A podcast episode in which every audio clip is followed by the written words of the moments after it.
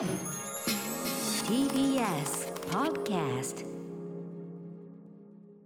時刻は6時30分になりました。1月13日木曜日。TBS ラジオキーステーションにお送りしているアフターシックスジャンクションパーソナリティのライムスター歌丸です。そして木曜パートナー TBS アナウンサーのうないりさです。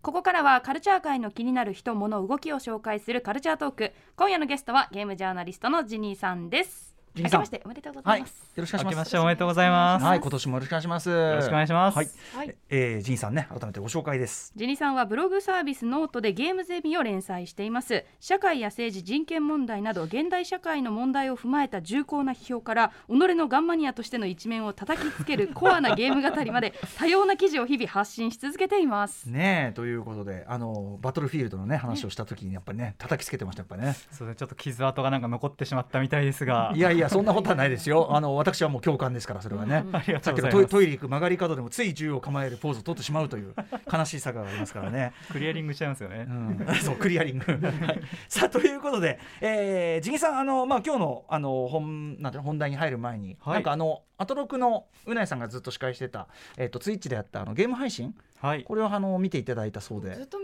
ててくれてたねえ。いやそうなんですよ。もう僕僕年末はまあうあの歌丸さん劇場のドントルックアップとか、うんうん。パワーオブザロックとか、はい。映画を見させてもらってたんですけど、うんうん。まあツイッチも、はい。まあ本当に年末ずっと見ていて、うんもちろんその中でアトロクのツイッチの特集も見させてもらってて、本当それはなんか角さんとか橋本さんがあのテステスってやってるところから、うんうんねうんうんうん。最後もう歌丸さんが、はい。はいもうなんか証拠突き果てるところまで全部一貫して見させてもらったんですけど、もう僕自身本当にそのツイッチはもうツイッチが始まる前から、うん。あのゲーム配信を見るうん。もう本当配信中毒者というか、はあはもうツイッチ原住民なんですよあね。最初から見てるよと。はい、もう本当ずっとツイッチ配信もちろんだからあのここに来られた釈迦さんの配信とか、うんうん。日常的に見てますし、うん。まあねそんなまあなんで流れでアトロクの配信もこう自然にうん。見てたんですけどあのなんかめっちゃ違和感ないというか、うん。なんかこれ普段から毎日やってたんじゃないかってぐらいゲーム配信として違和感なかったこれはやっぱうないさんがやっぱねゲーム実況もよく見てるし、仕切りがやっぱりその慣れてるいやそうなんですよ、ね。もうまずやっぱ APEX レジェンズのところから見させてもらったんですけど本当そこからつかみばっちりっていうか、うんまあちょっとうないさんが秘蔵のあの七草がゆトークを披露されて七草がバイトね。草のうんアルバイトトークだった、それ以来ね七草ばわ話題がすごい盛り上がりましたもんね。そ うそうなんですよ。七草がゆのバイトを愚痴りながらあのアサルトライフルで敵を蹴散らすっていうなかなかあのある意味ラジオではないようなこの盗作した映像を見ながらあの僕はお腹を抱えて笑っていたんですが、うんうんまあ、それからあの荻上チキさんのスプラトゥーンのうん。うん腕前も披露されでやっぱ「アマングアスの」あのもうパートナー。各パートナーとか、対戦がね。ははい。皆さん入り乱れてで古川さんが毎回最初に殺されてしまうっていう。い、うん、なんか。う宇垣さんがねすごい悔しがってて、うん。なんかえ悔しがったなんかねいやいやあなた調子良かった方じゃないの？いやめっちゃい勝ってましたよやなんかねすごい彼女的にはいやもっともっといけるみたいなこと言ってて。さすが。だなうんなんかすごい燃えてましたよなんか。うん、じゃあまたやりたいですね、うんぜひぜひね。なんか本当にパースあのみんなの良さうんみんなのゲゲームやるとちょっと変わるのかなって思ったけど、うんうん。うん全く変わらパーソずナリティがね。それぞれの良さが全部出てて、そうだよね、うん。うん、そこも楽しんでいただけたと、はい。はい、でもやっぱ極めつけ歌丸さんのうん。デモンズソウル。ソウル。もう本当にもう、でも僕もそこあたりで確かもう視聴者がん。6000人ぐらい行ってたと。思うリアルタイムでねはい、行ってたんですけど、その同説6000人っていうのが、うん。ツイッチの中だと本当にあのトップ、まあ、す日本の中ですよ、うんうん。日本の中で3位から10位レベルの配信者の方、うんもう本当にその本当に多分一番上レベルの方が大体1万超え、うんうん。1万から2万ぐらいっていうのがええ相場で、その大体4位から10位ぐらいの方が、うん。まあ、5000から1万ぐらい同説。えー。うんうん。っていうところの中で6000っていうのはもう本当にそのレベルで、まあ、その人たちって当然5年10年レベルで配信ずっとやってこられた方たちなんで、うんうんもういきなりそこにこう6000でしかも「デモンズソウル」ってそんなめっちゃ配信されるタイトルじゃないんで、うんうんうん。いきなりそこでドカンってきてるのがまず僕もツイッチネイティブとしてすごい驚いたあところですし、うんうんやっぱりそのまずそこにやっぱうないさんのトーク力とかあと歌丸さんのその秘蔵のあの蛮族の装備を見て90年代の渋谷だった。まあねあの上半身の裸の人がよくいたよっつってね。でも結局さそれ騎士選んだんだけどさ結局裸じゃねえかってさあの鎧じゃんそう鎧向かれちゃってさ重すぎるっつって。結局裸じゃねえかみたいな。えちょっと嘘でしょ？これで行くの？みたいなね。寒いんだけどみたいになってね、うん、ありましたよね。ちょっと申し訳ない。手と足だけは残ってたりしたんですけど肝心なところはあの裸っていうところ、まあ、そういうところもあの面白いなと思ってたんですけどただ最初やっぱあの大体あの荻上チキさんがスプラトゥーンされてる時ぐらいまでは、ええもうその時点で3000人ぐらい同説いらしてたんですけど、多分その、まあ、コメント欄を見るとですね、えあのツイッチのコメント欄っていうのはこう ID が表示されるんですけど、うんうその ID を見ると多分アトロクリスナーの方だなっていう方がすごい多かったんですよ。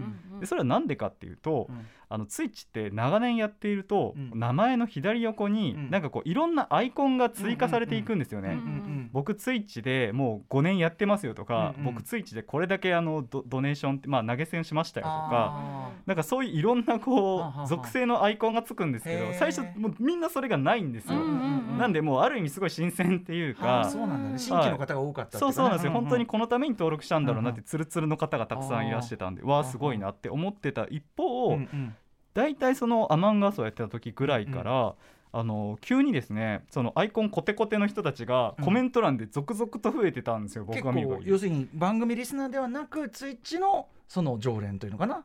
そうなんですよね、うん。本当にそのアフターシックスジャンクションって何とか、うんうんうんうん。ライムスター歌丸さんってどなた？みたいな、いらっしゃいまましたね。そうなんすです。よ、本当にそのツイッチのネイティブずっとゲームばっかりやってきた、もうゲームファンの方が、まあ、たまたま配信を見つけられて、でそのままなんかよくわかんないけど面白いから見てみようみたいな感じで、ずっとなんかナナチュラルにコメントをされてるっていう、そのアトロクリスナーの方とネイティブツイッチユーザーがなんか一緒になって、あの歌丸さんが青目先生を倒せるかどうかで。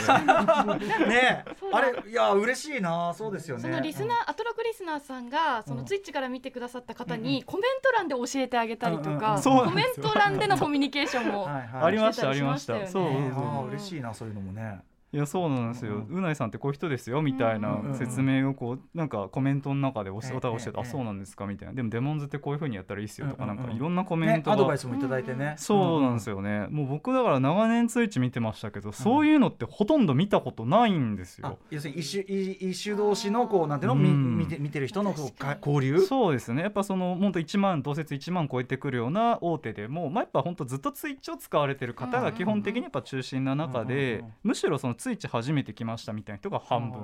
もともといましたが半分っていうのは本当になかなかないことでなんかすごいあの良かったですねそういうとこ含めて。あうなん。でもよかった。僕もなんかでもすごいあの皆さんの声援とあの叱咤激励に包まれながら いろいろやるのはすごいたすごい楽しかったですよマジでいやでも歌丸さんめちゃくちゃお上手でしたよねでもいやいやいやうまいかどうかちょっとわかんないですけどまあ皆さんの指導に従ってこうかこうかみたいな。ねもともとその身長プレー派なんでだからどなたかも書かれてましたけど向いてんじゃないっつって、あのフロムソフトウェアあのフェアウェアゲームに。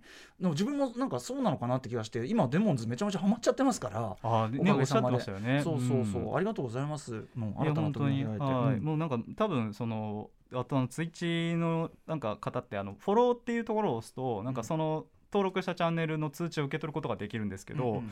なんかアターシックスジャンクションまたやんないのかなみたいな感じで多うん。分みんな結構待ってるんでうんよかったらあやっぱり不定期でいいんで短期今後運転はちょっと継続的にしておいていただだいて。暖気がちょっと数が 数字がそんなに稼げるか分かんないけどまあやりましょうやりましょう。でも楽しかったしね。うんうん。ぜひね。ね。いやそうなんですよ。本当にやってほしいなっていうはい思はいいました、ありがとうございます。じゃあジニーさんにそう言っていただくとよりなんかすごく嬉しいし、心強いですねやっぱね、そっちからこのラジオを聞いてくださる方が増えたらそれは嬉しいですしね。俺じゃあもうデモンズあれだうちでこれ以上やり込むのやめようかなもうね、うんああ確かに。うん、でさそしたらそしたらさ、うん。またどうする？ゼロスタート。全然あれ？全然しばらく空いてたらみたいな。あれ？みたいな。イライラするわこいつみたいな。いやいやいやまああのぜひあのー我々の手応え得たんで本当に今後ともやりたいと思っております、うん。そんなこんなでいきましょう、えー、ジンさん本日はどんなお話が本題なんでしょうか？はい、えー本題はですね2022年はゲーム業界嵐の1年ということで今から注目ゲーム作品を紹介します楽しみです.ここからはカルチャートークです。今夜のゲストはゲームジャーナリストのジニさんです。よろしくお願いします。よろしくお願いします。さあ早速、えー、今年注目のゲーム作品ご紹介お願いします。はい、まあ、それではですね、まあ、時間もあれなんで割とポンポンと5作品紹介させていただきます、うん。まず最初に紹介したい作品は、えー、任天堂のスプラトゥーン3になります。3出ちゃうはい、もうこちらあの荻上チキさんもね腕前 X のもう力を存分に見せてたと思うんですけれども、まあ、一応改めてスプラトゥーンについて説明しますと、あの基本的にはシューティングゲームなんですが普通のシューティングゲームと違って使う弾が銃弾ではなくインク。なので、えー撃った弾がですね外れてしまったとしてもそのまま地面に残り続けその、えーインクで濡れたところをですね、あのーそのまま移動できたり隠れたりと、まあ、つまり外してしまっても大丈夫という、初心者にも楽しめる安心設計でありながら上級者には全く新しい戦略を提供するという点で非常に評価の高い作品になっております。うん。まあ、このようにスプラトゥーン非常に対戦要素も注目されているんですが僕が個人的にスプラトゥーン3に期待しているのがストーリーモード。一人用で遊ぶモードですね。へこちらがですねスプラトゥーン3なんかマッドマックスみたいなポストアポカリプスものとうん。なんかサイバーパンクが混ざった謎建築みたいなものがですね非常にこう独特な任天堂らしからぬ世界観がですへねー。トレーラーからこうずいっと出ててですね。これで一人用、まあ、ヒーローモードって言うんですけど、うんうん。一体どういう内容になるのか、まあ、これまでスプラトゥーンってヒーローモードも実は非常に充実していへてー対戦とは全く違った遊びもあるので、うんうん。こちらも楽しみにしたいなと。ちなみにですね、えーヒーローモードのサブタイトルが「哺乳類の機関リターン・オブ・ママルズ」ということもあって、えー？一体どうなってしまうのかというところですね、これちょっと期待したいなと思います。はい。で、え2本目、えー、ゴッド・オブ・オー・ラグナロク。こちらはですね、うん。プレイステーション4、プレイステーション5に、えーで発売を予定している作品で、はい。こちらはやはりプレイステーション5最も期待したい作品の一つで、それがですね、えっと、2018これもともと前作は「ゴッド・オブ・ウォー」2018年に、えーまあ、生まれて、えーザ・ゲーム・アワードを含めた世界中の賞を総なめにしながらですねなんと昨年 IGN US 本国ですね、うん。の IGN にて、えーオールタイムズベストの作品としてですね選ばれたという、うんうんあのゴールデンジョイスティックでダークソウル選ばれたと思うんですけど、うんうんうん。まあ IGN 的にはそれに匹敵するとうんうん。いうくらい評価された作品です。へー。でこの「ゴッド・オブ・ウォー」多分あの宇多丸さんもご存知だとも思うんですけどやってます。まあもともとあの結構バイオレンスというか、うん。まあ、ザ・洋ゲーみたいな見た目のゲームをしていてですね、えまあ、あのプレイステーション3とか2の時ですねえうん。は、えー本当にこうもうすごいんですよね。あの、主人公が筋肉だるまの神様、うん。せえっと、クレイトスっていうんですけど、えー彼がですねギリシャの神々をですね、まあ、腕引きちぎるわ首引っこ抜くわで、ええ。もうやりたい放題の大暴れみたいな、うんうんでもうなんか殺せば殺すほどですね血もドバドバ出てですね、うん。 brutal nice みたいな、うん。もう本当にザ・洋ゲーみたいな感じだったのがですよ、え2018年の「ゴッド・オブ・ウォー」がは発売されるとですね、えうんうん。なんとこのクレイトスさんに息子が生まれまして、はい。うんうん。おめでとうございますはい。という感じなんですが、この息子と一緒に冒険をすることになります、はいするとですねこれまでもう大暴れのもうバイオレンス三昧だったクレイトスさんがうん。急に塩らしくなっちゃって、えなんか息子の前でちょっと今までみたいなうん。ボコボコするのとかよくないよみたいな。なんか急になんか暴れるのやめちゃってですね、しかも息子があのちょっとやっぱ息まあなんか血の血はあれなのか知らないですけど、あのすぐにあんなやつぶっ殺しちゃうよみたいなことを言っちゃうんですよね、うん。うん大体7歳ぐらいにちょっと反抗期入ってる子で,、でそういうこと言うと「おいお前そういう言葉遣いやめろ」お前どの口が言ってんだ」みたいな、思うんですけど、まあ、つまりそういうですね父親として新たに、えー生まれ変わった、うん。生まれ変わったというか、まあ、成長したはい。クレイトスさんが主人公になる。この非常にこうセンシティブな側面と、うんうん。アクションとしての歯ごたえそしてですねあの映画でいう長回しのようなうん。ずっとカメラが変わずにこうカメラ回り,、ま、回りっぱなしっていう表現もあってですね、非常に評価が高い作品なので、うん。こちらも期待したいなと思います。はい。ゴッド・オブ・オー・ラグナロク。はいゴッド・オブ・ラグナスで3本目なんですがこれが「ストーカー2」という作品になっていて、うん。えー XBOX シリーズ SX と PC で発売を予定しています。うん。でこちらはですね、あのーまあ、XBOX の中から選ばせていただいたんですが非常にいわくつきの作品です。へというのもですね2007年に発売された「ストーカーシャドウ・オブ・チェルノブイリ」という作品が、うんうんえーまあ、原点にあるんですが、え。こちらがですねウクライナのオープンワールド FPS ええ。というので、まあ、もう2007年でまずオープンワールドってだけで結構もう特殊な作品なんですけど、うん内容もですね非常に硬派で、うん。例えば銃があの銃の耐久度があって耐久度が低いと銃がジャムっちゃうとか、はいはい。あいはあのね作動不良を起こしちゃう、はい。そうですはい、うん。玉詰まりを起こすとかですね、であと放射能でダメージを受けるとウォッカを飲むとなぜか治るとかですね。非常にその、うんうん。なんていうかウクライナの人たちらしいところがあって、で極めつけがラストダンジョン、うん。これがですねなんとあのチェルノブイリ原子力発電所なんですよ、うんうん。廃墟になってしまった。でまあ、これタイトルにもあるようにですねあのストロガツキーの、あうん。まあ、日本でいうとあのストーカーという放題になった「ロボのピクニック」ですよね、うん。あと映画にもなっていますけれども、はい。こちらが非常にインスピインスパイアされた作品で。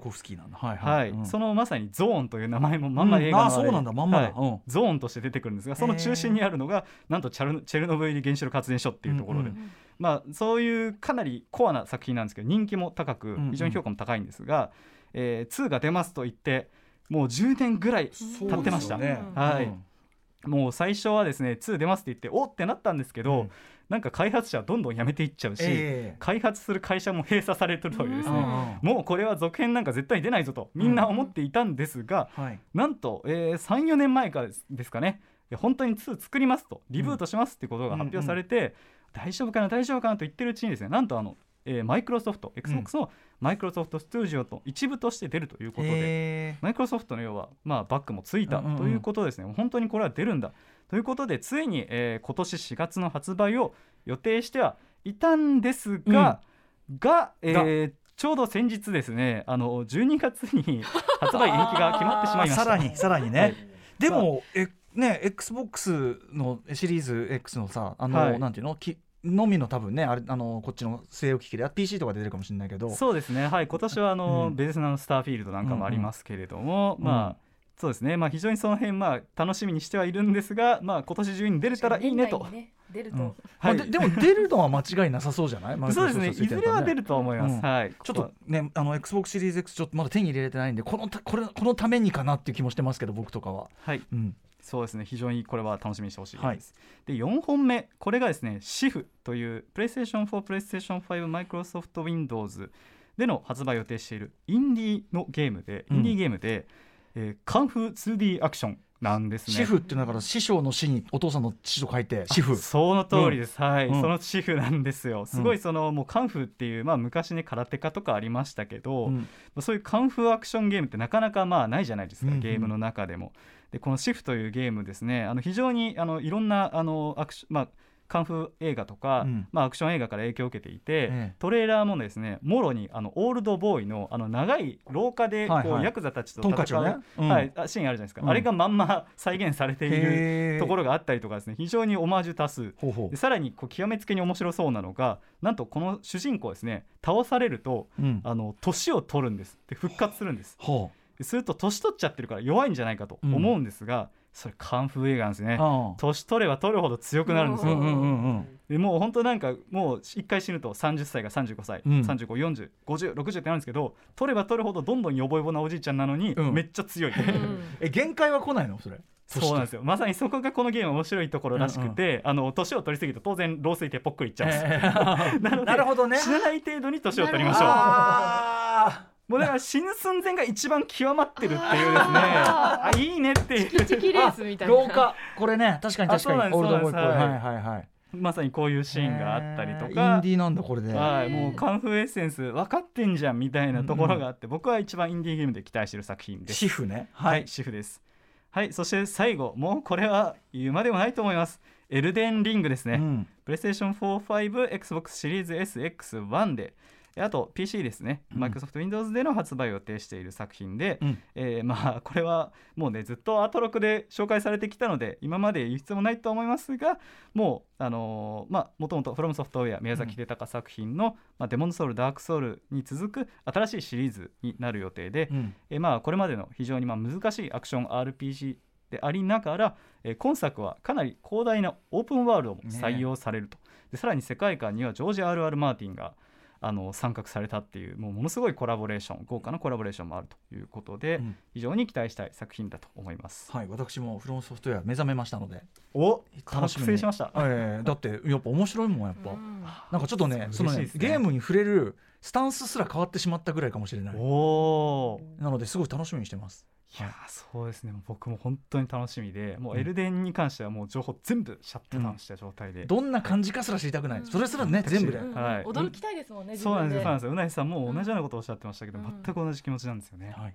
ということでお時間来てしまいました、えー最後に G さんからのお知らせお願いしますはい、えー、と雑誌スイッチにてゲームレビューを連載しております。それでですね、えー今月は多分「ヘイローインフィニット」について書いているのでよければ読んでいただければなと思います、それとですねあのずっとやりたいなと思っていた VR 特集。え今年ついに PSVR2 が発売されるというふうに伺っているので、はいあのよかひょっとしたらですねこの近々特集でお話できるかなとうん。いうことをあ聞いているので、はい。ぜひそれもあの楽しみにいただけたらと思います。ねえ半端なもん出してくるわけないからねいやーもうスペックの時点すごいですねうんうん。PSVR2 は、はい。あとあの接続が超簡単になったといういや非常にでかいところ、一本でつながるって 三本いらないですね。あれはきつかった、ういやん、はいそれ楽しみですね。VR 特集もじゃあ楽しみにしてます。お願いします。ということでジンさんでした。ありがとうございました。ありがとうございまありがとうごしたざいました。